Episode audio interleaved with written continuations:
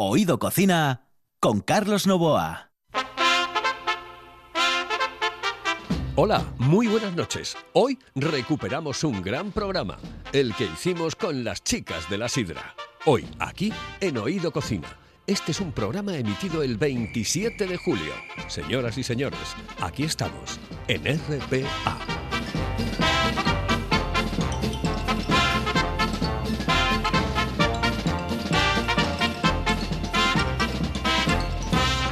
Hola, buenas noches y saludos cordiales. En el control está Juan Saiz, aquí al micrófono Carlos Noa. Vamos a llevarles lo mejor y sobre todo muy, pero que muy divertidos desde este momento hasta las once y media de la noche. Con la sintonía más hortera de la radiodifusión española, pero con muchas ganas de estar con todos ustedes.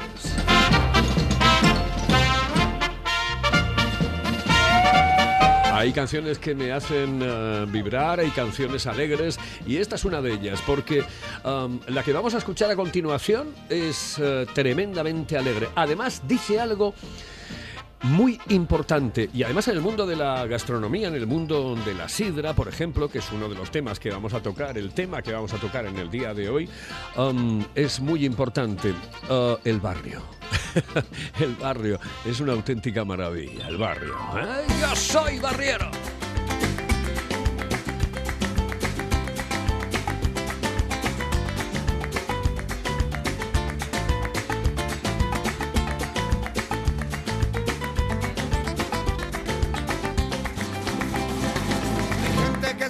Que se pregunta por qué en todos los conciertos nos reunimos tanta peña. Porque todos con sombrero, pase pronto que le explico. Pase pronto caballero, verá usted gente con arte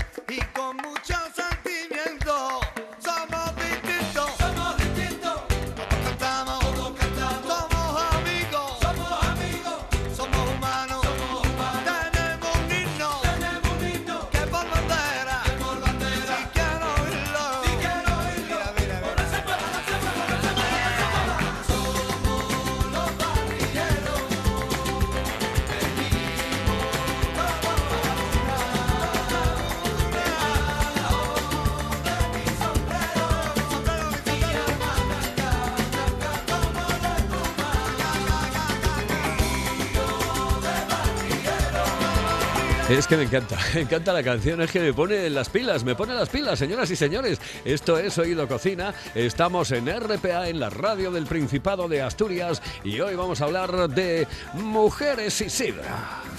Así que no se entretenga, póngase pronto un sombrero. Si algún día le preguntan si ha vivido usted un concierto, le conteste urgentemente. Yo le explico,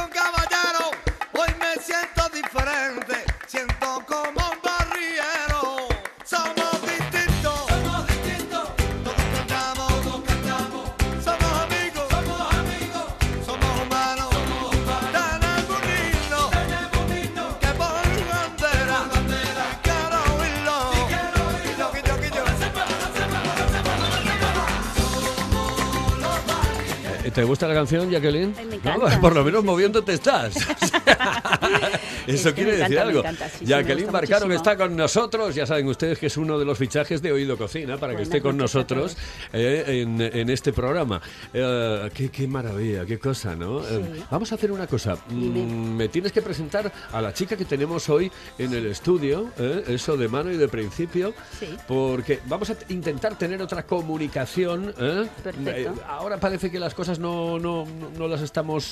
No, no podemos eh, en este momento establecer comunicación con ella, pero quiero que me preguntes eh, cosas eh, a las chicas que vamos a tener en el día de hoy, pero sobre todo, sobre todo, que me presentes, por ejemplo, a Loreto García. Bueno, para mí es un placer tenerla aquí porque es una, una persona a la que admiro muchísimo. Es la culpable de que yo esté en el mundo de la sidra. Ha sido mi maestra sidrera y tengo el honor de poder decir de que es una de mis mejores amigas. Aparte de todo esto, es una de las pocas mujeres campeona de escanciado. Eh, actualmente regenta la sidrería El Madreñero en Pola de Siero, a la que este tenéis que ir sin falta en la Plaza del Escampes, donde vais a, a disfrutar de un ambiente sidrero espectacular y de una gastronomía aún mejor. Y además es la actual... El madreñero. El madreñero, Oh, sí. qué bien, y qué además es la actual presentadora del campeonato de escanciadores. ¿Ah, sí? Sí. Fíjate. Hombre. Y cre- creo ¿Qué te que parece lleva- eso? Antes le pregunté yo fuera de, de micrófono, Sí, sí, digo sí. yo, ¿tú cuánto llevas? ¿Tú, tú estuviste echando sidra? Y dice, sí. Sí. pero muy poco tiempo, desde 1997. Poquito, solamente, poquito, joder. muy poquito. Loreto, buenas noches. Hola, buenas noches. Buenas noches. O- eh, 23 años y dices tú que es poco. Bueno, dedicándome profesionalmente, sí. Extraoficialmente llevo ya muchos, muchos más años. Porque, bueno, cuando era cría ya iba con mi padre a los lagares, cuando ellos hacían espichas allí, ya me llamaba la atención el tema de la sidra. Y luego, cuando salíamos por ahí de jovencitas, eh, siempre era yo la que escanciaba. Entonces, por eso te digo que, que son 23 añinos de nada. Eh, ¿De cuándo te viene toda esta historia de la sidra? Pues mira, eh, coincide que mis bisabuelos tuvieron lagar en casa. Entonces yo creo que lo llevé un poquitín ya también por esa raíz, porque nosotros, eh, yo vivía en la casa de al lado, nací en la casa de al lado, pero donde mi padre y mi madre en un principio estuvieron viviendo, ahí estaba el lagar debajo de casa. Entonces yo creo que lo llevo en la sangre sin siquiera saberlo yo cuando era pequeña, yo creo que ya lo llevaba en las venas. No, eh, realmente la sidra cuando te queda te engancha para siempre. Yo creo que sí, que yo empecé con ello por circunstancias de la vida. eh, mi hermana hacía poquito que había quedado viuda y yo decía, va, ¿por qué mis padres, bueno, mi padre y mis tíos tenían un local ahí muy cerquina de casa? Y yo dije, va, ¿por qué no montamos una sirería que con les mollejes y los callos de mamá tenemos que triunfar seguro? Y bueno, así empezó la historia, me empecé a meter en el mundo de la sidra, eh, poquitín a poquitín, yo de mano echaba sidra a mi manera, pues como la antigua usanza, el vaso a la pierna y demás. Y luego, bueno, pues empecé a oír hablar de los famosos hermanos Ovín. Eh, y tuve el placer y la gran suerte de poder ir a clase. Eh, Laura impartió un curso en Polavesiero y tuve el honor de poder ir a ese curso y, y a partir de ahí empezó todo. Y ahí te mi- enganchó sí, todo. todo, Es todo. decir, a las hermanas Ovin me las tienes que traer tú aquí. ¿eh? Bueno, eso Eh, está. Jacqueline y sí, tú, las sí, dos. sí, O está sea, hecho, está hecho. sí, Te sí, prometo que una de ellas, por lo menos, fijo, Sí. fijo que viene. Sí, seguro, Seguro, que sí. seguro, seguro. Eh, ¿Tú, tú eras de las que empezabas a echar sidra apoyando la botella en, en la parte de arriba de- del mostrador. No, porque ya ves que soy pequeñina y tampoco llegaría. entonces, no.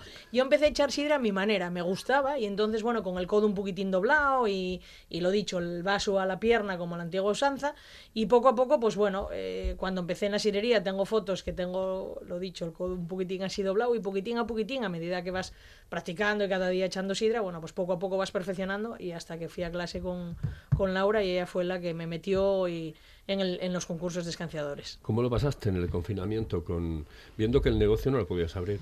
Bueno, la verdad que tuve momentos muy duros y muy difíciles. eh, de mano cuando empezamos, pues bien, porque de hecho me animé a hacer vídeos y animar un poco a la gente con el papel higiénico, con, con, con las mascotas, con, con el tema de la, limpia, de la limpieza y demás. Entonces de mano lo llevé bien porque, bueno, los 15 primeros días dices tú, bueno, pues vale, venga, va. Son unas mini vacaciones, vamos a, a por ello, no pasa nada. En 15 días estamos otra vez trabajando y bueno, ya está, no pasa nada. Pero cuando empiezas a ver que la cosa se alarga y se empieza a poner complicada, para colmo yo en noviembre había hecho obra, había comprado la casa pegada a donde yo regento la sirería y me había metido un telar bárbaro. Y en marzo pues pasó todo esto por desgracia, pues imagínate, fueron momentos duros eh, de saber que los trabajadores en tema del ERTE pues no estaban cobrando. eh, entonces hubo días muy muy duros el ver que el dinero se te acaba porque porque bueno pues la hipoteca llega las hipotecas llegan los créditos llegan la luz etcétera etcétera entonces claro tú cuando sigues viendo que no ingresas no generas nada y, y la cuenta del banco se te va poco a poco agotando y, y para encima yo otra cosa que me eso sobre todo el tema de los trabajadores que por ejemplo yo tengo un matrimonio que trabajan los dos conmigo y sabes que no están ingresando ni un duro en casa pues fueron momentos muy muy duros Muy jodidos. mucho mucho Sin lugar a dudas. Pero bueno, eh, hemos salido, estamos saliendo adelante, ¿eh? estamos saliendo adelante sí. poco a poco y vamos poco a poco. De eso hablaremos más tarde porque todavía tenemos tiempo. Pero yo quiero mm, eh, que me presentes a una persona que tengo al otro lado del hilo telefónico. Bueno, te voy a decir mi anécdota con, con- con- con esa historia, ¿no? Es decir, ah, yo era uno de los que desde los años casi finales de los 70 y todos los 80, 90, etcétera, hasta que cerró, eh, era un habitual de todos los días, absolutamente todos los días, de la sidrería Cantábrico. Bueno, pues sabes una cosa que nosotros estábamos esperando todo el año que llegase la sidra de Zapatero. no me Está- extraña, sí, porque es que es un- estábamos está esperándolo todo el año porque eh, somos sidreros, yo soy un sidrero, vamos, yo solamente tomo, eh, para mí la mejor bebida es el agua y después la sidra. ¿Eh? Después ya las Comulgo otras pues son- sí, Sí, sí, ya, primero el agua y después la sidra. Sí. Y, y solo bebo, prácticamente solo bebo sidra. Y, y estábamos esperándola todo, todo, todo el año. Quiero que me presentes a la persona que tenemos al otro lado del hilo telefónico, Loreto. Eh, iba a ser Jacqueline, pero No. dijo Jacqueline, no, que la presenta ella. Claro bueno, sí. Elena, como tú bien dices, es la persona que está al frente, la cara visible del Llagar de Zapatero, para mí uno de los mejores lagares. Yo también estuve en esa cola para poder vender esa sidra tan espectacular y tan maravillosa que efectivamente estábamos esperando por ella todo el año y además molaba un montón porque te sacaban en el periódico Sí. la sidra de Zapatero está a la venta y entonces para ti era un honor que la sidrería tuya estuviese en, en ahí, ahí puesta, como, como tú bien dices, es una sidra que había que esperar siempre por ella, que siempre fue tratada con mucho mimo y bueno, pues tratando de hacerlo lo mejor posible con las mejores manzanas, los mejores corchos.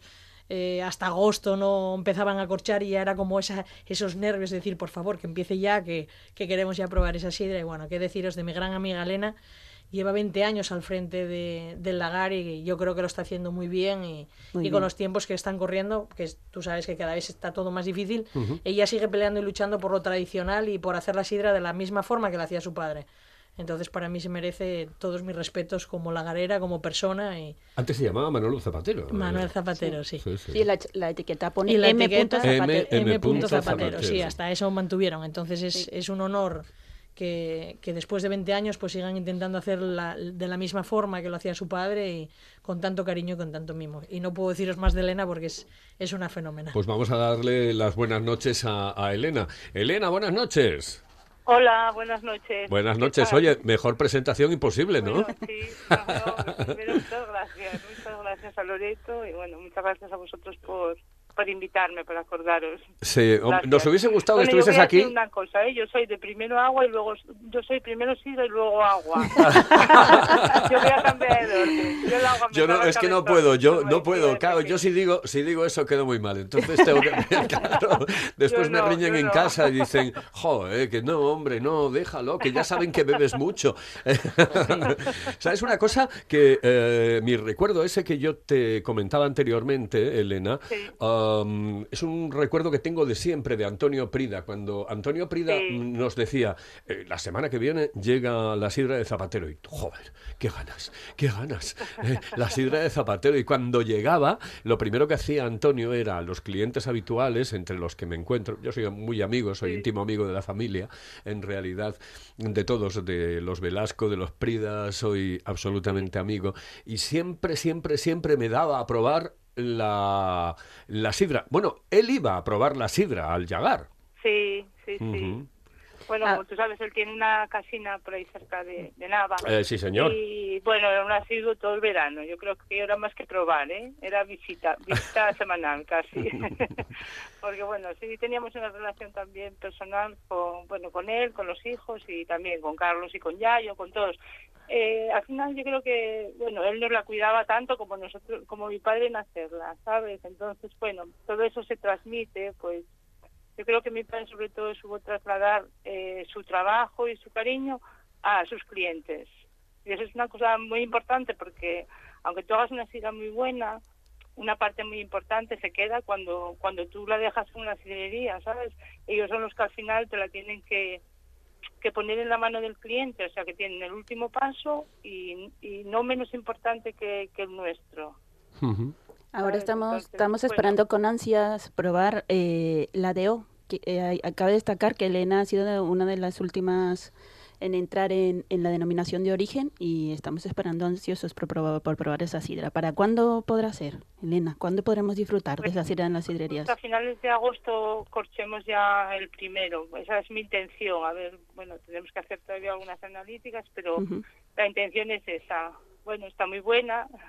Eh, yo creo que tiene buenas expectativas, pero bueno, yo, yo ya sabes que soy muy de producto asturiano desde siempre. Claro. Cosas que también esta, bueno, pues aparte va a estar cal- calificada y controlada por el Consejo Regulador, pero pero nosotros siempre, siempre, siempre lo hicimos con manzana asturiana. ¿Qué- ¿Qué impacto ha tenido el, el confinamiento, Elena? Bueno, pues en nosotros mucho por, porque en principio nuestra sidra es una sidra que no está tratada con ningún producto químico en ningún momento del proceso. Entonces, ¿qué pasa? Que esto, te- esto lo que nos condiciona es que no, no la puedes controlar tú la fermentación, ni los momentos, ni los tiempos. Entonces, bueno, pues qué duda cabe que dos meses y pico de parón de ventas, pues son unas cuantas botellas y, y bueno, y tomar una decisión dura, pero bueno, tomada, tuvimos dos meses para, para hacernos la idea, pa- para calibrarlo y bueno, y nada, y adelante, no hay otra. Quiero decir que todo el mundo en su negocio, en pequeña o mayor medida, pues pues ha sufrido esos mes- estos meses, pues eso, pues temas económicos, decisiones importantes y difíciles, pero bueno, yo creo que la vida no es otra cosa que caer y levantarse, o sea que al final el camino sigue.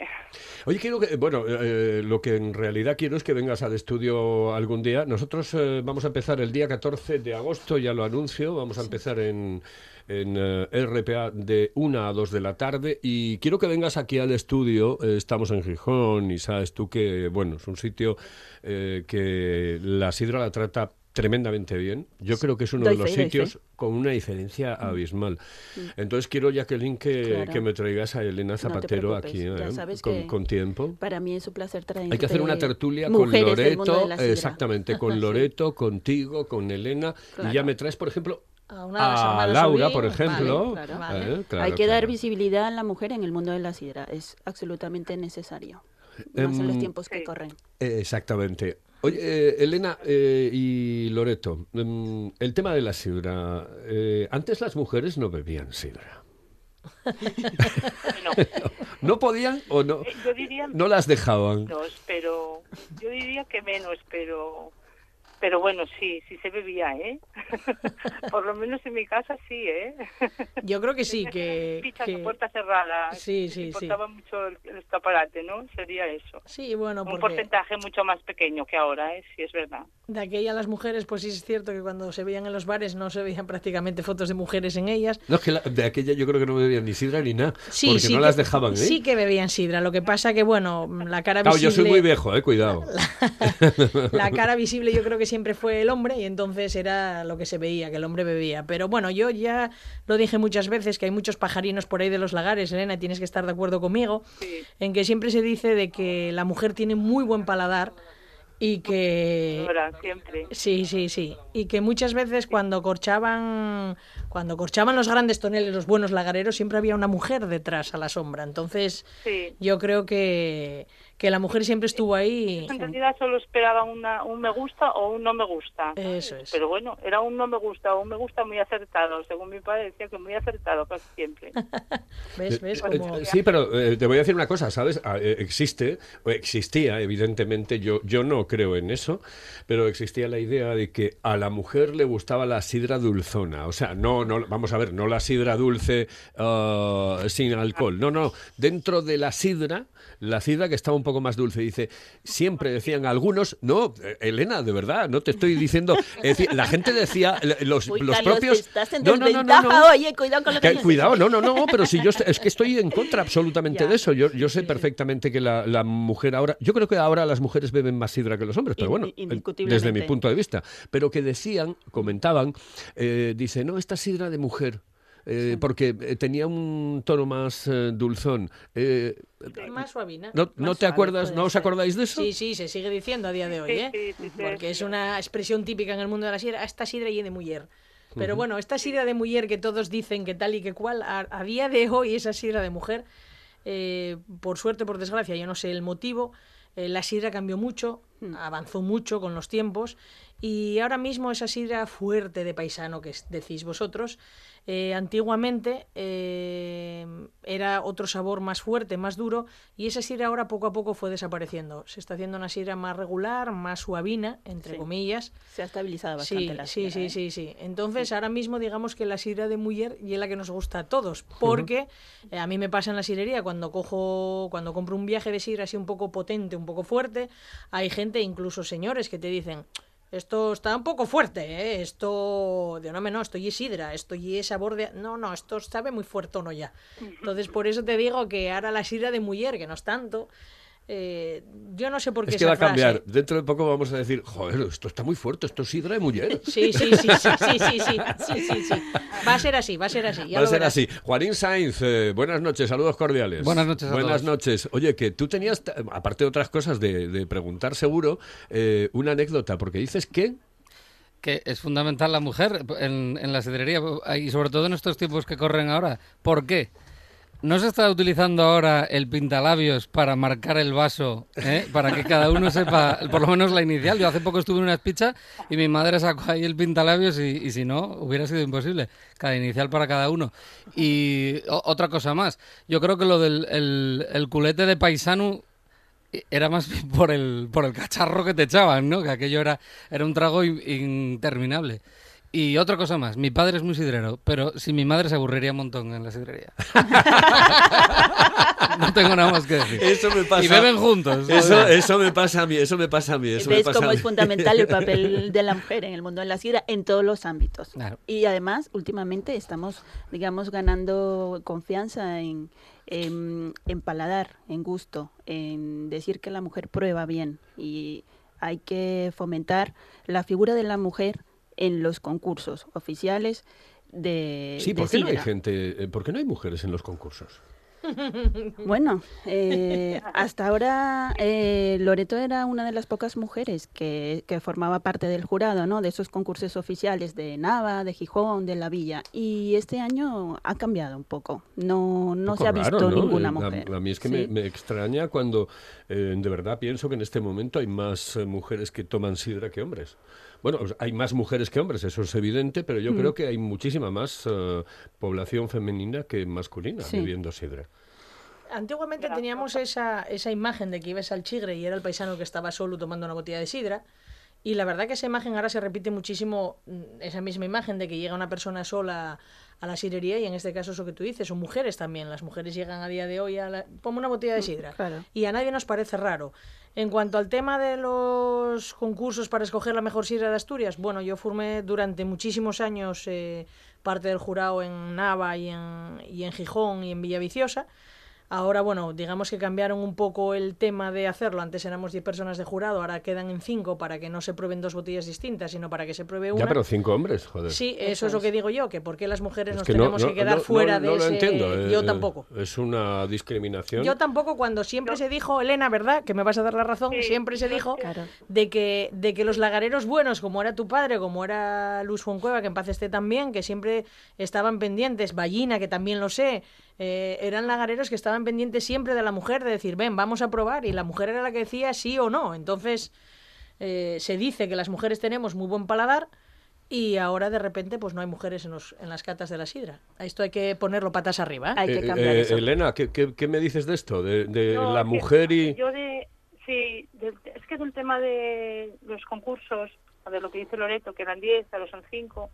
Eh, para mí creo que, está perdiendo un poco el valor el que al final el jurado sea demasiado estático, que al final es cuestión de gustos y de calidades, ¿no? Pero si fuera un abanico más grande que reflejara en realidad lo que es el consumo, como estamos diciendo, que, ahora hay muchas más mujeres, pues debería de haber más mujeres, más edades, más, quiero decirte, eh, formar a la gente en la variedad. Tampoco hace falta que la sidra sea homogénea, tampoco hace falta que a todos nos guste lo mismo.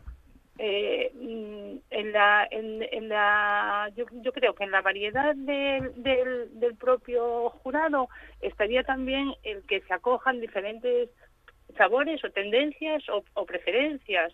¿sabes?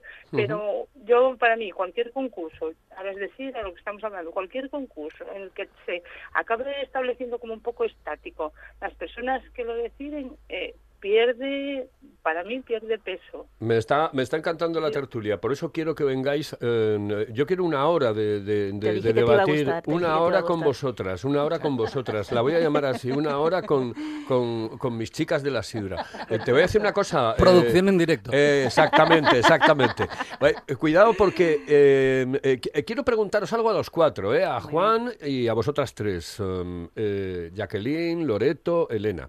Eh, la, mejor, la mejor sidra para uno es la que más te gusta. ¿La mejor sidra del mundo es la que más te gusta? Pregunta. Para mí no. Para mí no. No, no necesariamente, Eso es. A mí la sidra me gusta mucho, muchísimo. Eh, yo soy como Elena, primero sidra y luego agua, aunque hay días que tienes que tomar primero agua porque tomaste mucha sidra el día anterior.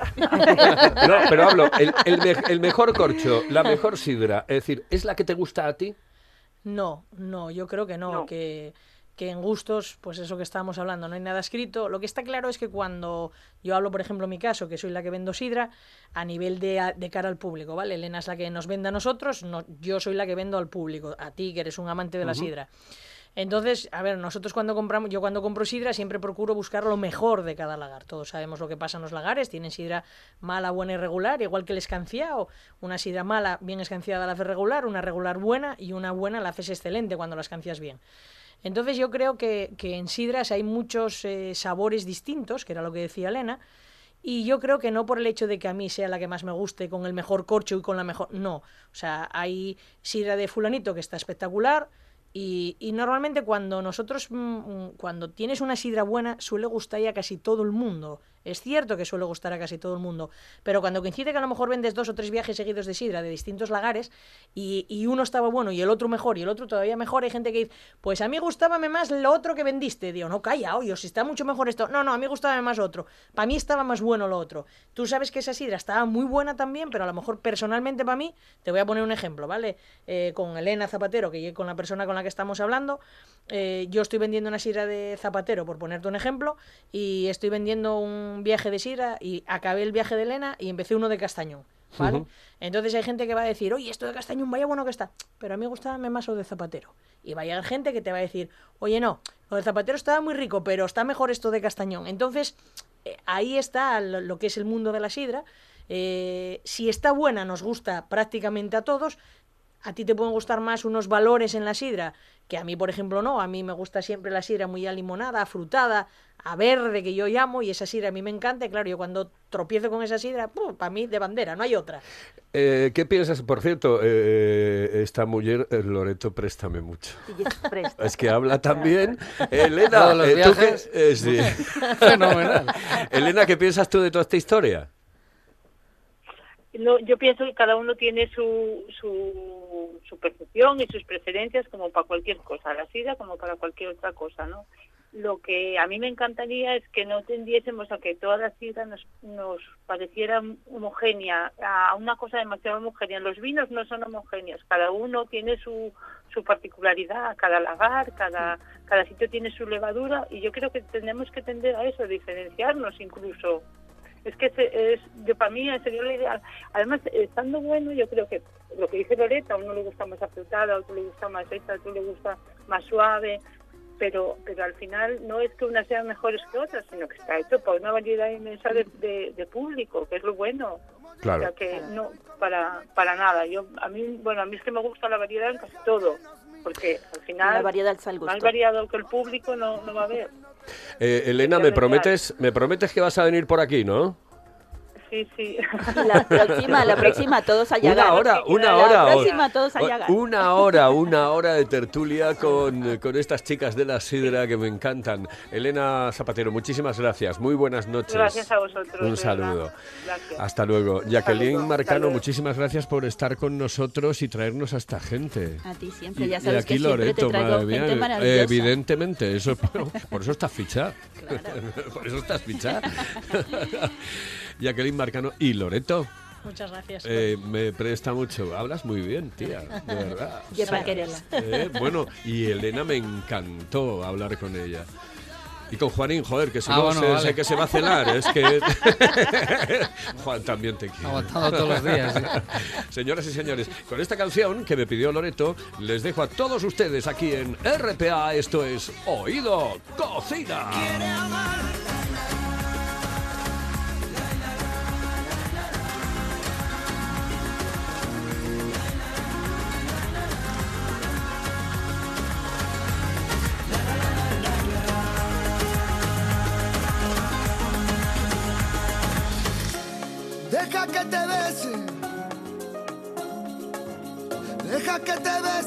Deja que lo intente.